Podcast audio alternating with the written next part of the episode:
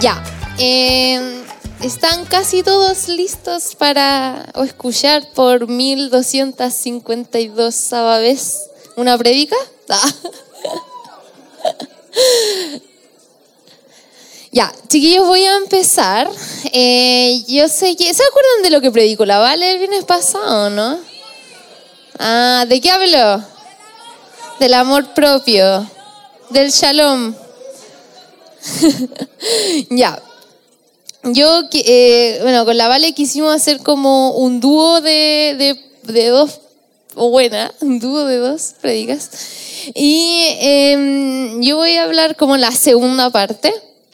La parte de la Vale era más linda, ¿ya? El amor propio, el amor de Dios. Yo no, el juicio de Dios. ah. No, no, en realidad eh, eh, voy a hablar de un tema que no es tan terrible. Solo son de límites, ¿ya?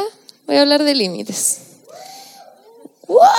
¿Ya? Eh, bueno, cuando estaba pensando, bueno, hace tiempo que yo quería hablar de este tema, no porque crea que ustedes son sujetos sin límites por la vida, sino porque creo que es un tema súper eh, importante de, de tocar en un grupo de jóvenes, ¿ya? Y también porque fue un tema que a mí en la vida como que me marcó mucho y algo que tuve que aprender en el camino y me gustaría compartirlo un poquito. Cuando pensé en límites, bueno, es que en realidad yo tengo como una parte de la Biblia que me encanta, que tiene que ver con todo el trato de Dios que- o sea, todo el trato que Dios ha tenido conmigo estos últimos ya cuatro años. Y lo voy a leer, que en Job 38, 8, 11. ¿Quién trajo Biblia acá? Buena. ¿Trajiste mentirosa? No te creo. ¿Trajeron Biblia? Ya. Oigan, traigan la Biblia. Ya. Dice Job 38, 8 al 11. ¿Quién encerró el mar tras sus compuertas cuando se brotó el vientre de la tierra? ¿O cuando lo arropé las nubes y lo envolví densas tinieblas? ¿O cuando establecí sus límites y en sus compuertas coloqué cerrojos? ¿O cuando le dije, solo hasta aquí puedes llegar, de aquí no pasarán tus orgullosas olas? Ya suena súper lindo. Pero a mí me encanta, eh, en realidad es, es más de un capítulo en donde Job, ¿ustedes conocen la historia de Job? ¿Sí? ¿Quién no conoce la historia de Job acá? Ya, pero no tengan vergüenza. Si está bien no conocer a Job. Bueno, la historia cuenta así. Job es un sujeto que es recto y puro de corazón y tiene una gran familia, tiene numerosos hijos y hijas y eh, él sufre una gran prueba y, y lo pierde todo. Pierde a sus hijos, pierde su familia, pierde su salud, pierde su, su casa, su ganado, su todo. Y, queda, y empieza y llega a un punto donde Job está tan tan sin respuesta de Dios, está tan frustrado, tan desesperado, tan sin entender, sin ninguna explicación de por qué pasa si él nunca hizo nada en contra de Dios. Y pasa la mayoría del libro de Job como tratando de entender y él no entiende. Y en verdad es un libro súper rico porque, bueno, para mí es como, ah, Job, te amo. Ya, y, y hay una, ya. Oye. ya, y, y hay una parte donde Dios le responde a Job. Y es mi parte favorita porque es como es Dios, eh, el rey de, de todo, el todopoderoso, va y le responde a un hombre y le da, le da una respuesta, más que una explicación. En realidad no le da una explicación de por qué él permite todo lo malo que le sucedió, sino que em, simplemente le da una respuesta. Y dentro de esa respuesta está lo que leí. Dice como, ¿quién encerró el mar tras sus compuertas cuando éste brotó del, brotó del vientre de la tierra? Y mm, lo que hace Dios es como decirle, ya, me- como me, me choreaste, ¿cachai? Como yo te voy a dar una respuesta y tú, y yo te voy a hacer preguntas a ti, tú vas a tener que responder. Le dice, como no te crees tan choro, sé choro, po, responde. Y Dios le empieza a decir como, ¿Acaso fuiste tú quien encerró el mar en sus límites? ¿Acaso fuiste tú quien creó y empieza a hablar de constelaciones y estrellas y todo? Y Dios así como, y Job queda como pollo, obvio. y ahí Job queda como pollo y no, no tiene una respuesta. Pero yo siempre lo había visto de algo más personal, pero dije, oye, en verdad, si yo pienso en el, en el Génesis, lo que Dios hace en el Génesis es como estaba la tierra desordenada ahí, que son lindos, ya, y vacía. Y lo que Dios hace empieza a traer orden a la tierra, ¿cierto? Empieza como a separar las tinieblas de la luz, empieza a separar el agua de la, de la tierra, de lo seco, etc. Y empieza a poner límite dentro de todo. Y a mí me empezó, me, llamó mucho la atención porque es como Dios para que haya un orden y una armonía, Él pone límites, aún en la naturaleza. Y porque Dios eh, actúa en base a la dinámica de los límites para nosotros, ¿ya? Y ahí voy a explicar por qué. También podemos verlo en Éxodo 20.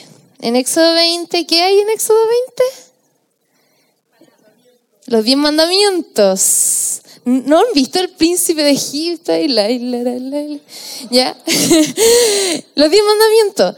¿Qué es lo que eh, Dios hace con el pueblo de Israel? Como pone a un líder, que es Moisés, que ellos salen de, de la tierra de Egipto, la tierra de esclavitud, y lleva a Moisés al cerro, como Jeremías. Bueno, lleva, lo lleva a un monte y lo tiene ahí un buen tiempo y le da las tablas le dan las tablas. Y uno dice, ya, como que uno piensa en los mandamientos o en la ley, porque en realidad los mandamientos son 10 mandamientos, pero en realidad la ley es mucho más larga que eso. De hecho, si tú leí el Pentateuco, es como, son demasiadas reglas, como cómo se aprendieron todas las reglas, que obvio que iban a romper una. Pero Dios pone todos estos mandamientos como una forma de poner límite. Y en el fondo uno, uno hace como un rechazo en especial los jóvenes. Por eso quiero hablar de esto, porque nosotros cuando hay reglas o cuando hay una forma de hacer las cosas o un límite hasta, tú, hasta aquí tú debes llegar y para allá está mal, es como incómodo para, para un joven, porque nuestra tendencia es romper los límites, es como ir más allá, es como... Y, y más con toda esta ideología actual donde lo que tú quieres hacer, tú lo puedes hacer. ¿Por qué no hacerlo? ¿Qué es lo que la Vale hablaba la vez pasada? Entonces, ¿qué es lo que quiero decir con estos tres pasajes? Con Job 38, con el Génesis, como Dios poniéndole límite a la naturaleza, y en Éxodo 20, Dios poniéndole límite a su pueblo. Que los límites son una forma de dinámica en la que Dios actúa con nosotros. ¿Se entiende lo que voy? Como Dios eh, ha puesto límites para nosotros. Y no porque Dios sea una, el viejo enojón que muchos de nosotros hemos pensado que en algún momento, como la iglesia o, lo pinta muchas veces, sino porque Dios nos ama. Y quiero hablar de esto porque es, es heavy entender que que alguien te ponga límites significa que alguien te ama demasiado. Es como demasiado contraproducente en nuestra mente. ¿Ya? Dice, los límites, ¿qué son los límites? Los límites separan a una persona de otra, dan forma y protección a la propia humanidad personal. Tienen la finalidad de sostener el respeto y la dignidad de las personas. ¿Ya? Entonces quiero que partamos como desarmando la mentira de que los límites son una prisión, de que los límites eh, te, te, amarran y no te dejan moverte, ¿ya? Porque los límites son algo que hace que a ti te dignifique, es algo que a ti te da protección, ¿ya? Límite es algo que Dios aplica constantemente en nosotros, no es un castigo, sino son márgenes donde uno puede moverse en plena libertad y confianza. Es súper raro, ¿ya? Yo sé que canutamente es súper lindo, pero es súper raro, ¿cachai? Y si lo aplicamos a nuestra vida personal, si yo voy y le digo, no sé, a, la PRI, PRI, tú no podís tomar café en la reunión, no podís. Es súper... ¿Qué te crees tú que decir? Como, yo sé que es un ejemplo absurdo, pero los límites nos incomodan demasiado. Porque es poner un alto a algo que nuestra naturaleza quiere hacer y que te hace daño, ¿ya? Entonces, la palabra límite es algo bastante incómodo.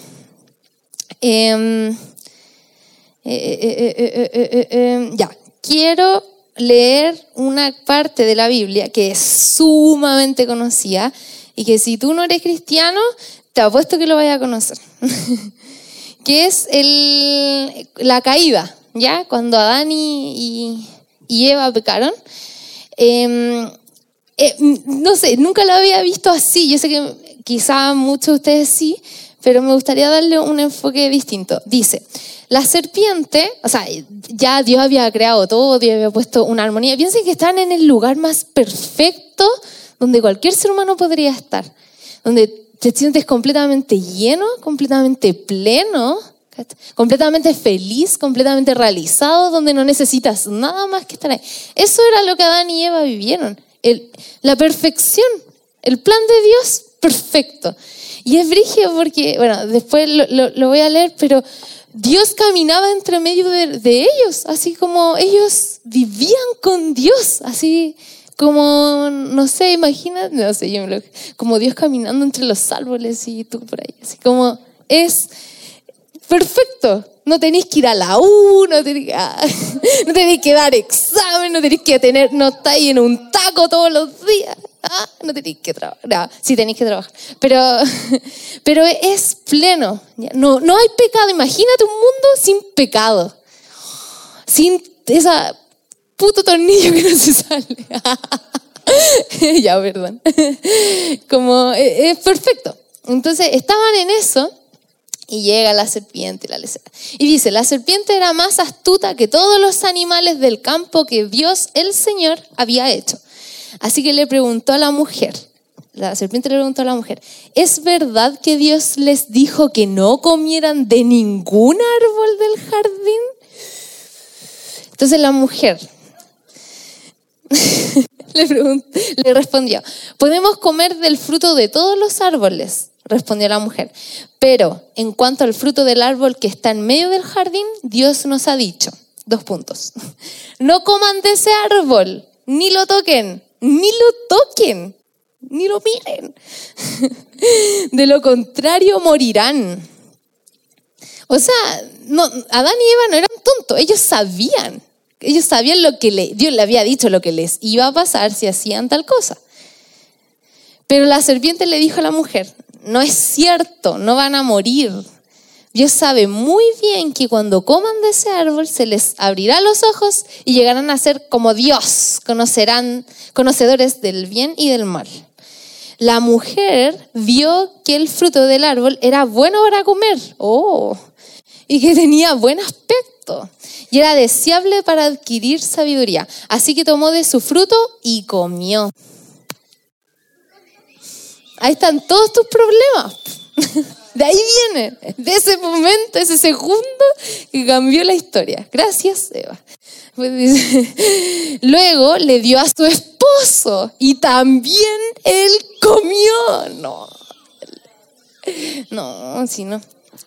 En ese momento se les abrieron los ojos y tomaron conciencia de su desnudez. Por eso para cubrirse entretejieron hojas de higuera.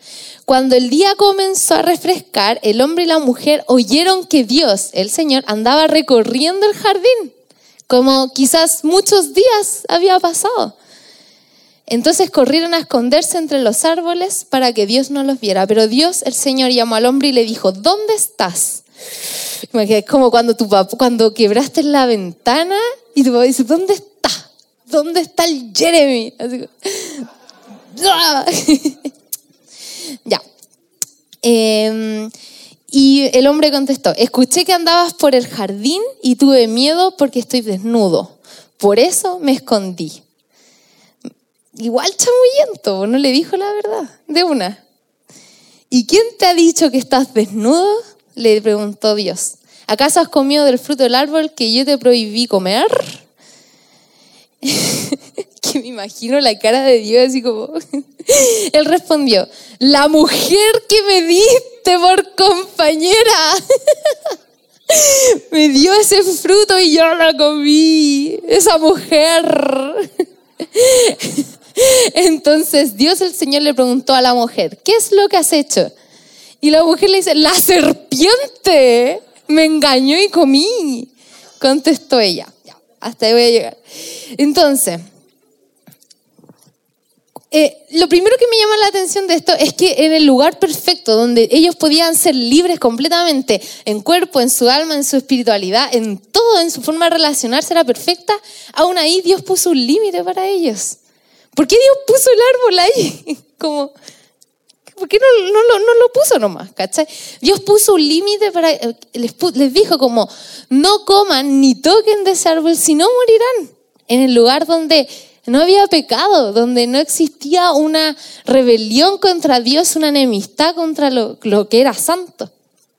Dios puso un límite aún en, en el Edén.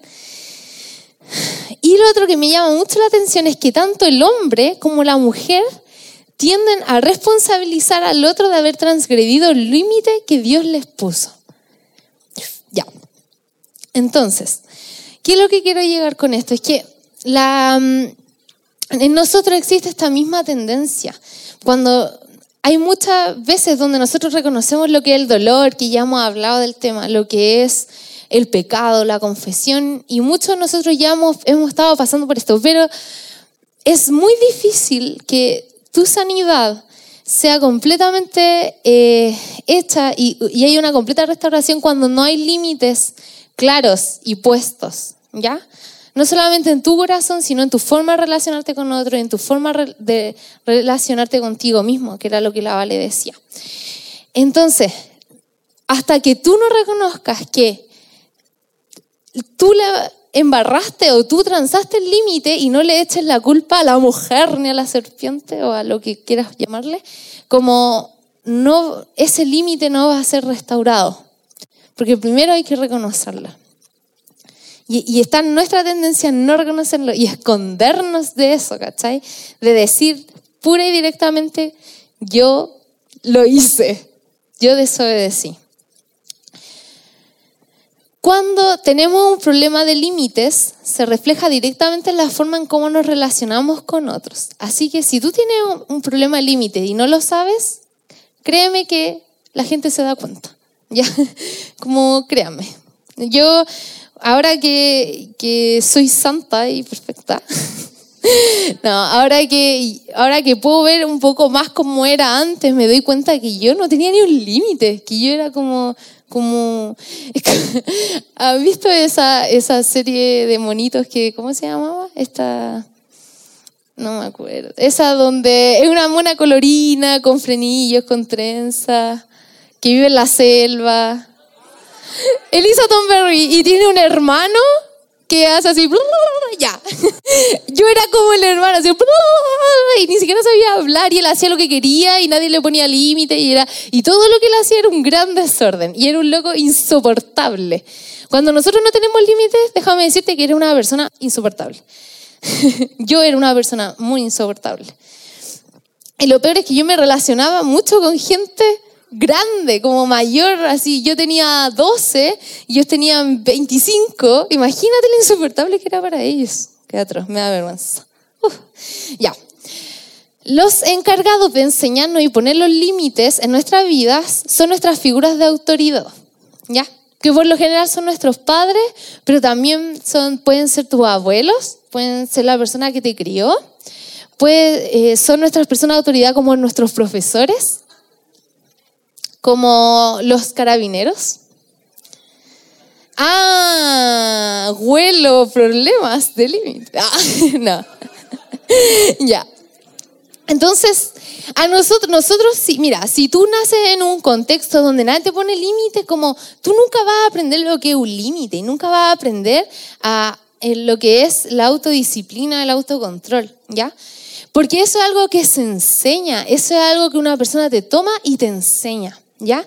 Entonces, cuando nosotros tenemos problemas de límite, no es que tú seas una mala persona, ¿ya? Es porque hay un déficit de, que a ti no te enseñaron o no te corrigieron o no te pusieron límite de la, de la manera como Dios manda y como la Biblia manda, ¿ya? ¿Te acuerdas los versículos que decía la Vale? Como eh, al, hijo que amo lo corrijo. Ya. Eh, son nuestras figuras de autoridad. Cuando la imagen de autoridad se ve distorsionada, los límites se verán distorsionados. Y acá quiero explicar una cosa. Eh, en nosotros tuvimos un retiro con los líderes de jóvenes y el Iván y Jamie hablaron de una cuestión que igual me quedó como, como grabado para este, esta prédica, que el, el, Iván contaba, o sea, no, Jamie, Jamie eh, contaba que cuando él casó a Iván y Yanaín, eh, eh, cuando el papá de, la, Yanaín como la, entró con ella, él pudo observar y como que le cayó la teja en chileno, de que había como una autoridad como de protección sobre ella proporcionada por su papá. Y cuando él entrega a su hija, ya la autoridad sobre ella no es su papá, sino es Iván, su esposo. Y, él, y esto es la conclusión que él llega, que Dios hace un plan tan bueno en donde la mujer eh, en ese como no queda desprotegida en ningún momento. Es como pasas debajo de la protección de tu padre a otra protección, que es el, la forma y el diseño en como Dios creó que fuera. ¿Ya? Entonces, ¿por qué Dios pone esta esta autoridad, que la palabra autoridad es como fea para nosotros, ¿cachai? Pero en realidad la autoridad es protección. ¿ya? Y el problema es que nosotros actualmente, la mayoría, tenemos un problema con, con la imagen de autoridad. Lo vemos en, bueno, los políticos, la autoridad como los carabineros, ¿cachai? A veces la autoridad de tus padres, de tus líderes de jóvenes, una autoridad distorsionada porque actualmente vemos la autoridad no como protección, sino como algo, algo que te va a abusar. Entonces, lo que vemos es que si una persona tiene autoridad sobre ti, se va a aprovechar de ti en vez de protegerte. Y eso es lo que vemos. Ese es el mensaje que vemos de las autoridades sobre nosotros, como son autoridades que no lo han hecho todos bien y en vez de protegerte, se aprovechan de su autoridad para herirte. Entonces vemos la autoridad como algo malo, entonces los límites son algo demasiado difuso porque alguien que te venga a decir como, oye, esto no está bien, ¿qué venía acá tú? No sé qué. ¿Ya? Yo he visto esa reacción en la iglesia del Señor. ¿Ya? Quería dejar eso clarito. Cuando nuestros límites han sido transgredidos, nos convertimos en agentes abusables o abusadores de otros o ambas, en mi caso. Em, ¿Qué es lo que pasa? Que yo estoy acá y la otra persona está acá y acá hay un límite. Cuando ese límite es difuso o no existe, eh, yo tengo la capacidad de herirlo o, los, todo el resto tiene la capacidad de herirme, herirme, herirme, herirme, herirme, y convertirme en una persona, y acá decimos mucho esta palabra, ser como abusable. Porque, y no tiene que ver con que las otras personas sean malas, sino que nosotros no tenemos la capacidad de poner el límite porque hay un, un, un, muy mal concepto de nuestro valor. Cuando los límites no están claros, tienen que ver con que tú tienes un muy mal concepto de cuánto tú vales y de cuánto Dios te ama. Entonces, los límites están relacionados con saber cuán amado soy por Dios y la relación que yo tengo conmigo mismo, como en paz que era lo que hablábamos la vez pasada, y que en realidad el viernes pasado Dios vino súper fuerte. Yo no sé si ustedes lo sintieron, pero creo que Dios está haciendo algo con este tema. Poderoso. Ya. En nuestro dolor intentamos reconstruir los límites. Obvio. Somos humanos, lo podemos todo. En nuestra naturaleza, o sea, en nuestro dolor intentamos reconstruir los límites y en vez de, y en vez de levantar un límite, levantamos una gran fortaleza. Ese es, es como un juanete, no sé, es como feo, doloroso, porque en, nuestra, en nuestro querer poner un límite, en esto querer como yo no quiero que me, me, me, hagan daño más, ¿cachai? Como loco, a nadie le gusta que, que se que como se sobrepasen contigo o que, o que la gente se aproveche. ¿A quién le gusta que se aprovechen de él? A nadie. A nadie, ¿cachai? Entonces levantamos una fortaleza en vez de un límite sano. ¿Ya? Y esa fortaleza es una fortaleza de dolor, es una fortaleza de, de mm, autocompasión y también de mucho orgullo, porque tú eres quien lo levanta, tú eres el suficiente en vez de que Dios restablezca tus límites como tu autoridad. Cuando somos restaurados, Jesús pasa a ser nuestro límite alrededor de nuestra calidad de persona. Comenzamos a usar nuestra capacidad de elegir en vez de reaccionar. Entonces, déjame decirte una cosa. No, no importa la edad que tú tengas, hay personas jóvenes adultos y jóvenes adolescentes que no tienen sus límites claros. Entonces, déjame decirte que en ti hay una capacidad de poder elegir. En ti existe una capacidad de poder elegir hasta dónde llega el otro, hasta dónde llegas tú. Solo que esa capacidad está escondida y, lo que sale es como este concepto que nosotros hablamos del falso yo. Es como esta falsa identidad que, que tú, tomas y, te agarras, pero no es lo que Dios ha dicho de ti. ¿Ya?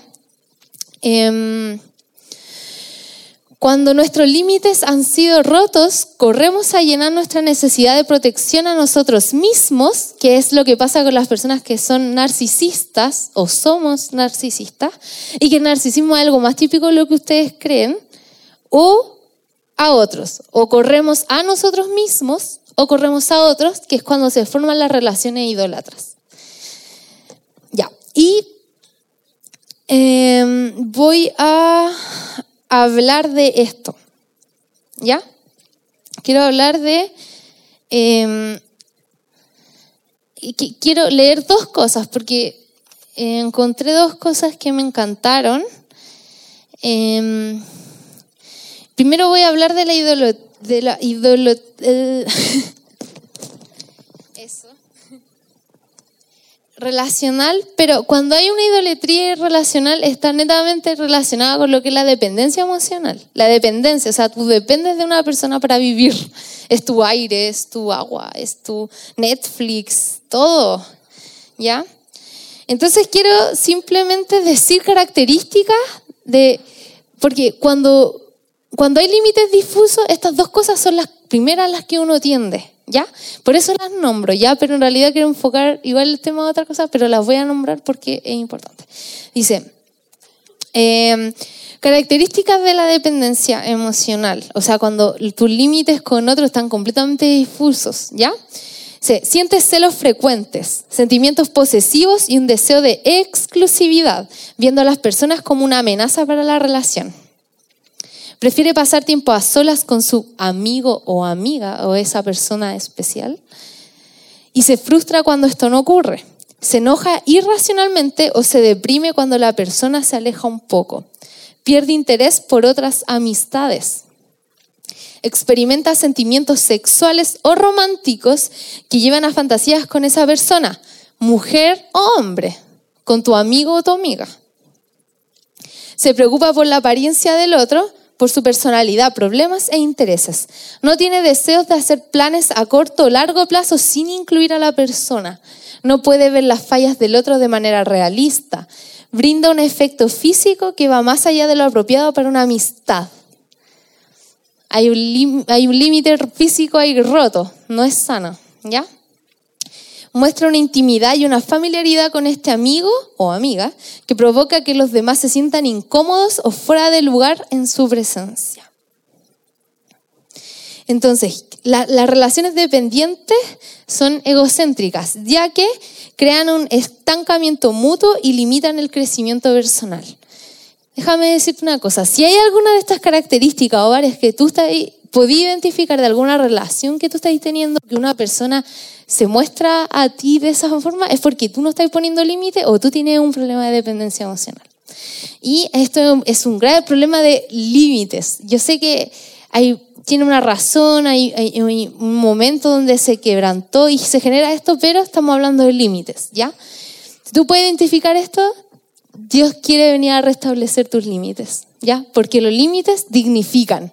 Eso quiero dejarlo claro. Los límites te dignifican, cuidan tu calidad de persona. No, no son un estancamiento, sino son avances, es progreso. Existen límites físicos, emocionales y espirituales que debemos aprender a cuidar, respetar y dejar que Dios nos enseñe. Los límites se aprenden, no se nacen sabiendo, ¿ya? Se aprenden. Y quiero dar un ejemplo. Eh, ya, ¿qué es lo que pasa? Que cuando... ya, cuando una mujer, voy a dar este ejemplo porque es muy claro, ya, en esta, cómo golpea en estas, tres, en estas tres áreas. Cuando una mujer y un hombre tienen relaciones sexuales antes del matrimonio, hay un límite físico que se rompe. Oh, déjame decir una cosa, cuando tú estás ahí con onda con alguien y le das un beso, tú rompiste un límite físico de la persona. Y es muy difícil volver de ese límite físico para atrás, porque después no vaya a ir a darle la mano, va a ir a darle un beso. Yo viví eso, se los digo en carne propia. Entonces, cuando tú haces una acción, tú rompes un límite con otro y eso va avanzando y el límite se va haciendo como un poquito más adentro. Em, entonces, ¿qué es lo que pasa? Una pareja tiene relaciones sexuales antes del matrimonio. Rompen un límite físico. ¿Ya? Eh, rompen una, algo que los separaba y ahora son uno. ¿Ya? El problema que es pecado, ¿cierto? ¿Cierto? Ah, ya. Sí, es pecado. Es pecado. ya. Tener relaciones antes del matrimonio es pecado. Es pecado. Ya. Entonces, ¿qué es lo que pasa? Que emocionalmente, déjame decirte que yo te puedo afirmar que después de algo así uno se siente muy mal. Como tu alma se, se rompe. Porque tú no, tú no estás bajo un compromiso eh, espiritual y hasta legal con esa persona. ¿Entiendes? Entonces no hay, no hay esta protección que hablábamos delante. Entonces una mujer se siente completamente vacía y un hombre se siente completamente vacío después de algo así. Em, ¿Por qué? Porque en el ámbito espiritual tú te alejas de Dios el pecado nos separa de Dios y tú, te, puesto que vienes a la iglesia y es incómodo, o no, en verdad no vaya a ir a, tener tu tiempo con Dios después de algo así, ¿cachai? Porque es incómodo. Entonces, ¿qué es lo que pasa? Cuando nosotros rompemos un límite, te afecta tanto en lo físico, tanto en lo emocional, tanto en lo espiritual y te, genera un conflicto contigo mismo, entonces ya no podéis vivir en paz en tu relación contigo mismo y menos con Dios. Aunque Dios te perdona, aunque Dios tiene gracia para ti, yo creo que el que más se culpa de eso eres tú más que Dios. Y lo digo como un ejemplo de límite. Es un límite que, eh, déjame decirte esto, no es un límite que salga en la constitución chilena, es un límite que sale en la Biblia. Es un límite que Dios dijo, ¿cachai? Y, y algo porque Dios viene como a, protegerte, ¿cachai? Como la autoridad de Dios viene a protegerte. Entonces mi pregunta es como, si tú necesitas que, si, una figura de autoridad lo que viene a delimitarnos, nuestra forma de relacionarnos y nos protege, ¿quién está haciendo tu autoridad? ¿Tú tienes una autoridad sobre ti? ¿Tú quieres una autoridad sobre ti o te da miedo la autoridad? Porque Dios quiere ser la autoridad sobre ti. Porque Dios es tu padre. Y eso es lo que hace un padre. Hay personas que al conocer los límites adecuados de la relación entregan, a ver. Ah, ya, ya. Eh, bueno, aquí este extracto que habla como las personas. hay dos tipos de reacciones de personas que tienen problemas con los límites relacionales. Uno es esconderse y tener pequeñas como relaciones no profundas con la gente, en especial con el sexo, eh, mismo sexo, O también lo que tienden es esto, que entregan su corazón de un solo golpe y luego se encuentran una vez más enredadas emocionalmente. El enredo emocional se refiere a este intenso vínculo que ocurre cuando dos personas quebrantadas buscan encontrar plenitud mutua.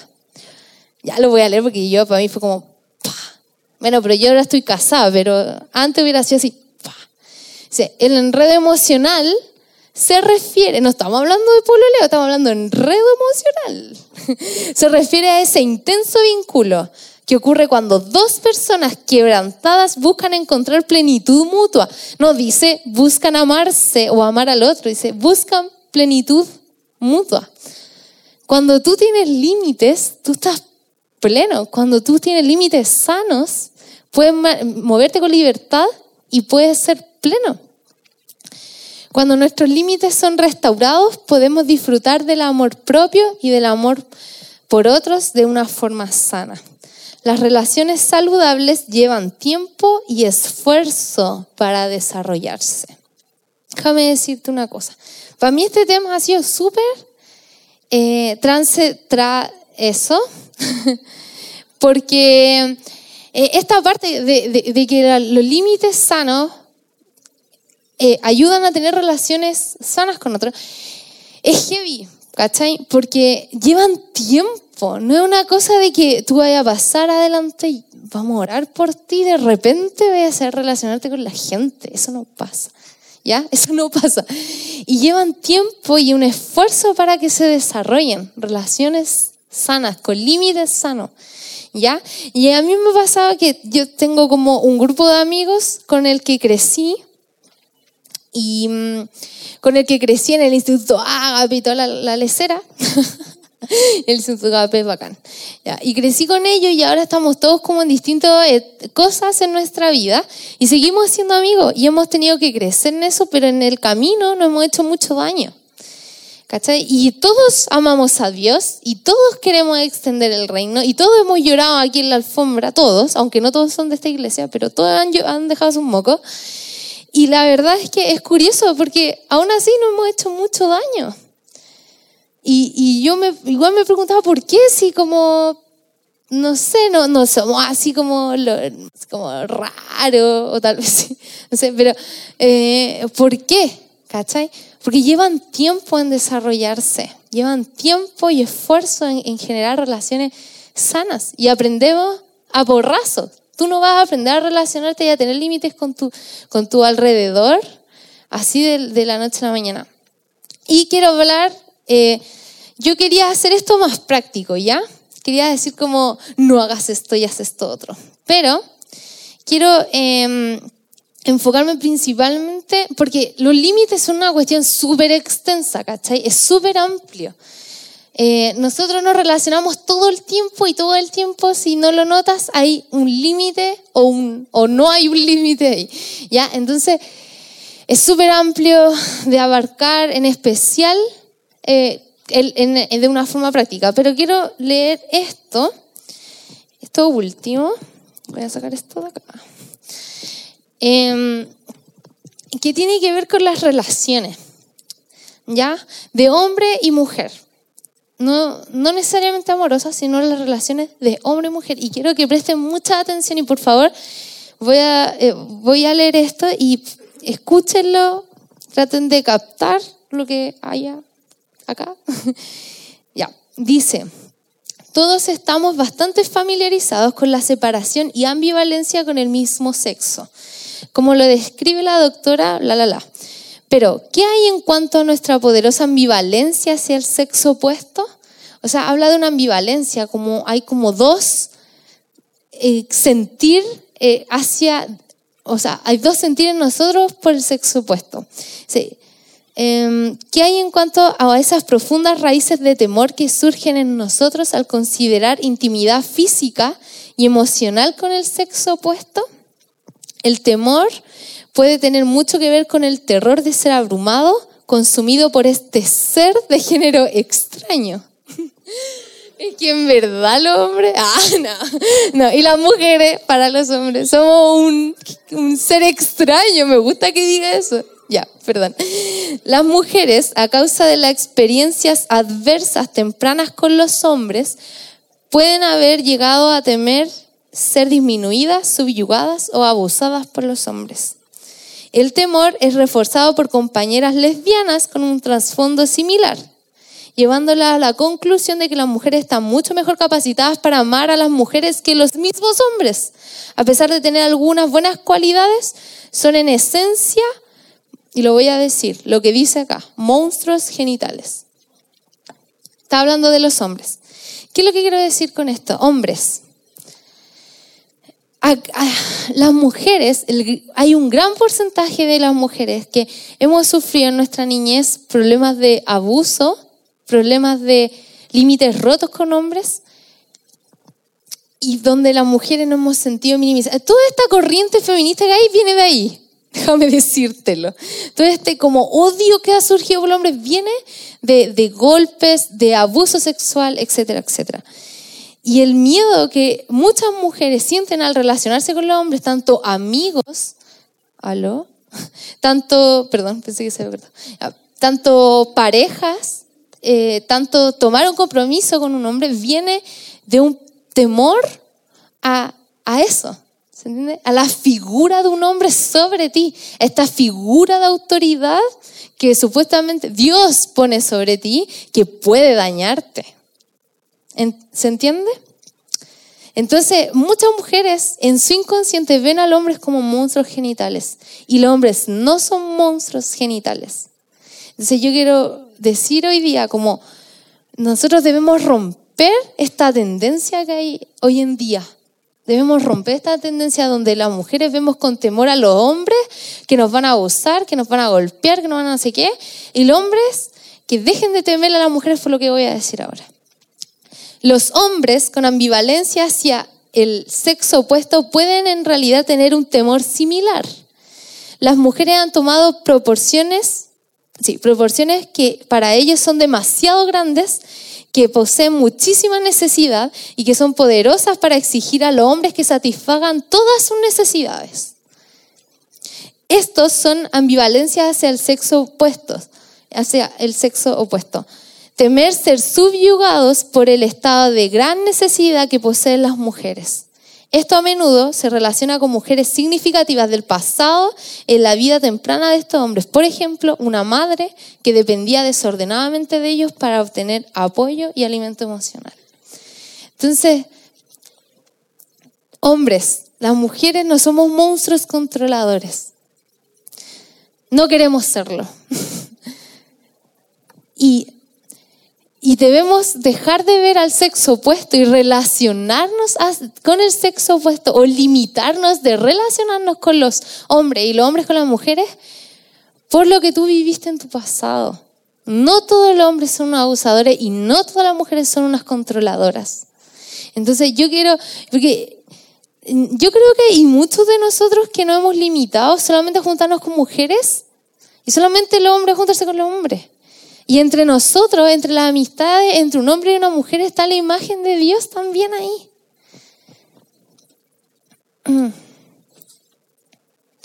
Bueno, voy a terminar de decir esta cosa. Dice, eh, en ambos casos, tanto como el hombre y las mujeres, tanto los hombres como las mujeres, con ambivalencia hacia el sexo opuesto, han internalizado estas relaciones quebrantadas.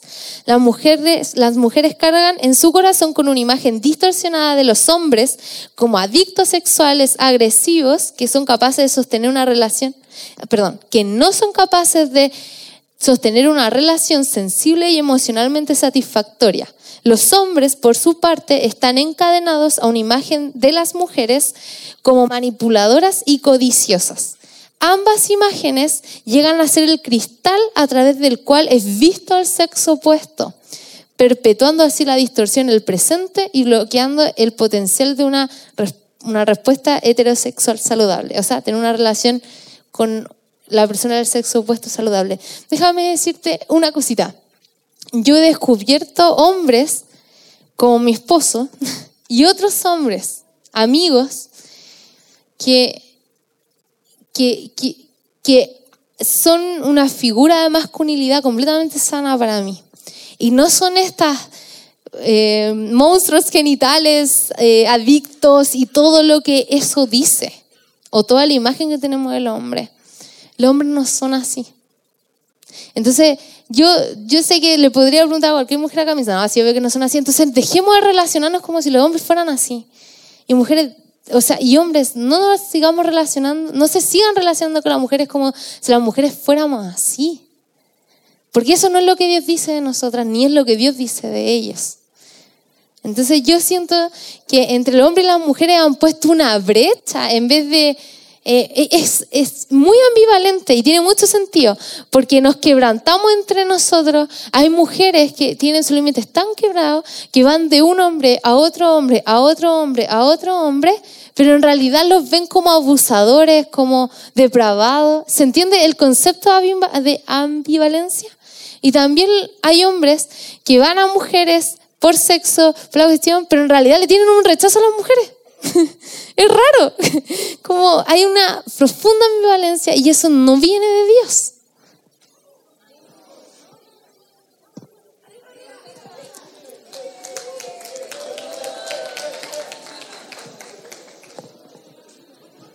Fin. No sé qué más decir después de esto. Linda, Dios te ama. Límites. más. bueno, entonces, em, me gustaría decir algo. Como nosotros, como grupo jóvenes, vamos a empezar a sufrir cambios, chiquillos. Y eso quiero decírselo desde ahora ya. Quizás ustedes no lo saben, quizás ustedes no lo perciben y no tendríamos por qué también percibirlo, pero nosotros vamos a empezar a sufrir cambios desde el próximo año. ¿Sí o no, chiquillos? Ya, em, ¿qué cambios? No les vamos a decir nada. Pero vamos a sufrir cambios, ¿ya? Y probablemente, eh, probablemente estos cambios no, nos hagan tener que relacionarnos con más personas que no conocemos, que no están aquí, que están afuera, ¿ya? Entonces, nosotros, nosotros tenemos una responsabilidad no solamente de enseñar a la gente que Jesús lo ama y que pueden irse al cielo, y andar por las nubes. O sea, no solamente entregarle salvación a la gente, sino que nosotros tenemos una responsabilidad de ser reconciliadores.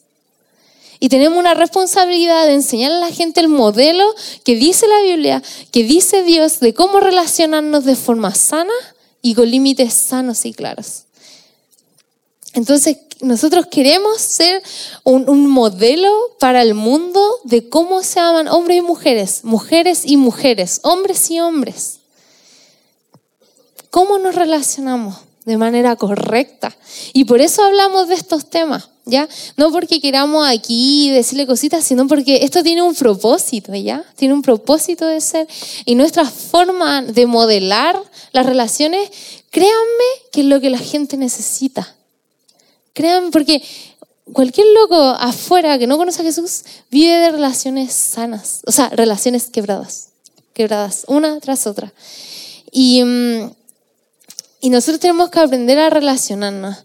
Chiquillos, como tú tienes que aprender a cómo relacionarte con una mujer menor a ti, con un hombre casado, con un hombre soltero. Hay muchas cosas que se hacen y no se hacen con distintas relaciones. Y nadie las enseña, ¿ya? Entonces, tenemos que aprender, tenemos que buscar y tenemos que aceptar ser corregidos, ¿ya?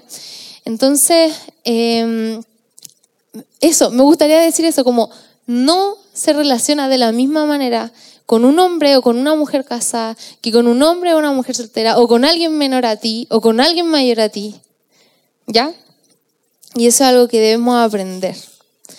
Y hay algo que hoy día eh, estuve pensando y, fue súper heavy porque cuando tú aprendes a decirle a una persona, mira, hasta aquí yo llego, como esto, hasta aquí esto me ofende, es porque tú estás empezando a poner límites. Y porque tú estás entendiendo tu valor. O sea, los límites suenan como un concepto, pero en realidad esto tiene que ver con tu valor. ¿Cachai? Tiene que ver con tu valor. ¿Cuál es tu concepto de cuánto tú vales? ¿Cuánto vales? Javi, ¿cuánto vales tú? ¿Vales Así. ¿Cuánto vales? Dime, ¿cuánto vales? Vales, ¡uh! Panchi, ¿cuánto vales? ¿Cuánto vales? Rosita, ¿cuánto vales? No sé cuánto, pero harto. si tú no sabes responder, ¿qué? ¿Cuánto vale el Nico? bueno, esto es lo último que voy a decir. Si tú no sabes cuánto vales, no puedes poner límites sanos y tú debes ir a preguntarle a Dios cuánto vales. Si tú no puedes responder esta pregunta, anda a preguntarle a Dios. O sea, ¿qué estás haciendo acá? ¿Cachai? Como, anda a preguntarle a Dios. No esperéis que tu amiga te diga que la onda del instituto o que la onda de la universidad o que la onda del trabajo te diga cuánto vales. ¿Cachai? Como la cuestión es caca. Me encanta la caca. O sea, la palabra caca. ya, pero oye, yo estoy hablando de algo serio. Ustedes deberían estar llorando, no riendo. Ya después lo voy a ver acá llorando. Bueno, eso. Amor, ¿tú querías decir algo? Bueno, él es mi esposo, él es maravilloso, lo amo.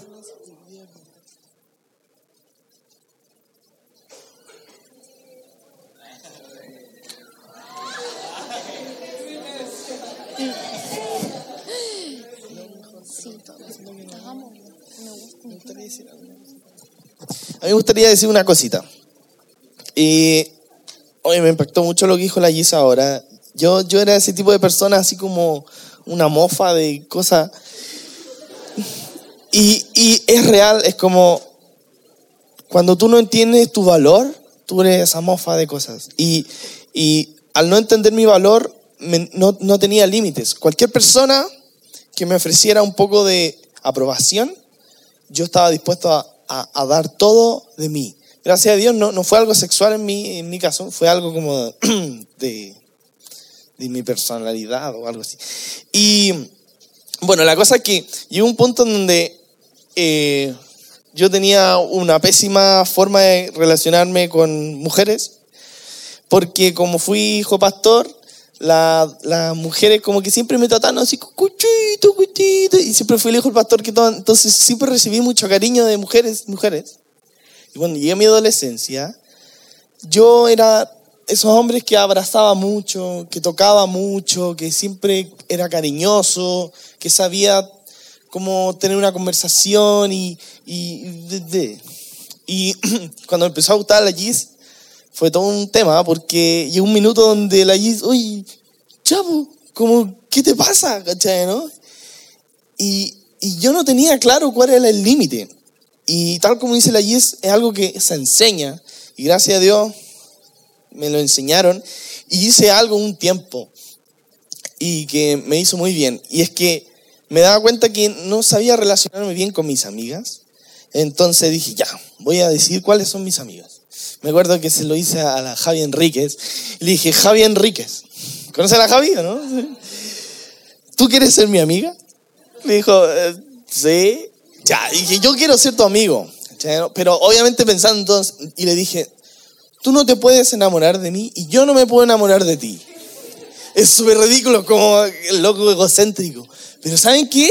Desde ese día, yo me sentí totalmente relajado con ella y ella conmigo. ¿Por qué? Porque yo puse un límite. ¿no? Y ella, no mi... Perdón. mi relación con ella es amistad y nada más. ¿Y saben qué? Quiero decir esto.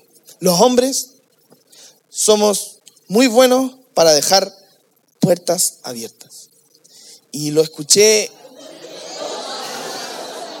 Espérense, espérense, espérense. Y las mujeres también. Y las mujeres también. Pero yo le quiero hablar a los hombres. Una vez lo escuché esto de un loco que se llama Fernando Ortiz. Y, ¡ay, qué escuático! El hombre es muy bueno para, en una conversación, en un toque, en, en el chat, dejar la puerta un poco abierta. Y saben que eso es pecado. Eso es un hombre que no tiene límites y eso está mal y eso te va a destruir. y es súper bueno que pongas límites. Entonces, hombres, eh, busquen los límites, porque eso te va a llevar a un disfrute, una plenitud. Como puedo hablar en mi experiencia que hoy en día eh, luché mucho por eh, encontrar un límite adecuado con mi esposa. Y fue difícil, pero lo logré, lo logramos. Y... Ah, bacán. es muy bacán, emocional, espiritual y sexualmente. Es maravilloso. Y el diseño de Dios y cada uno de acá algún día se puede casar y disfrutar eso. Entonces, ahora queríamos hablar de una cosa más práctica. Eh, ¿Cómo,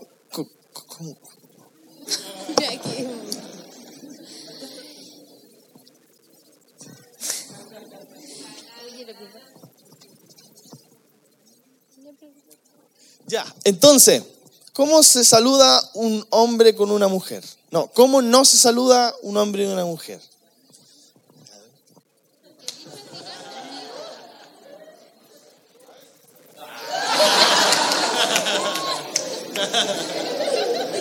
No, no sé, cosas como...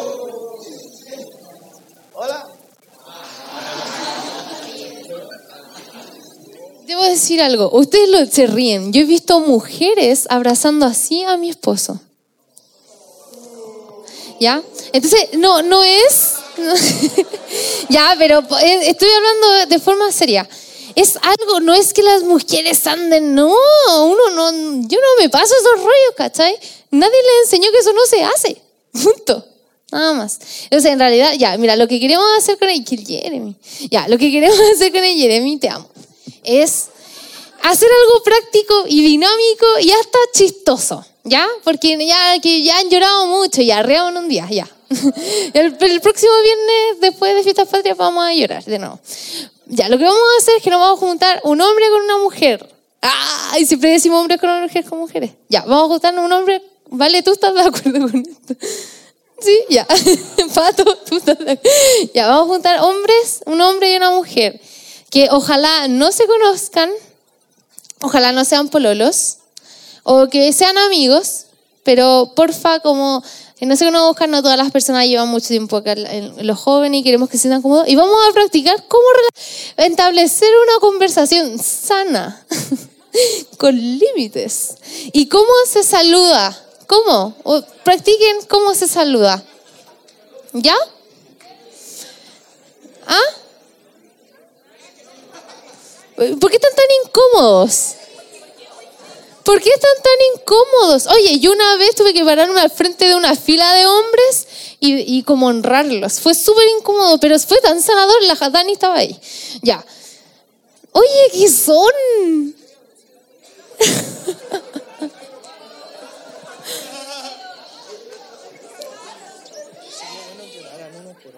y que oraran unos por otros. Y que honraran a la mujer, el hombre a la mujer y la mujer al hombre. Ya, vamos a juntarnos un hombre y una mujer. ¿Me están escuchando? Ah, les gustó la idea. Ya. Sí. Pero hoy, ya. Un hombre y una mujer. Y vamos a saludarnos, vamos a preguntarnos cómo están, vamos a orar y vamos a honrarnos. Es lo mismo que haces con tus amigos, pero con un hombre. Tranquila, no pasa nada. Ahora. ¿Por qué están tan incómodos? Oye, deberíamos hablar más de esto, más seguido. Estos, hombres, estas mujeres. Ya, música de amistad, DJ.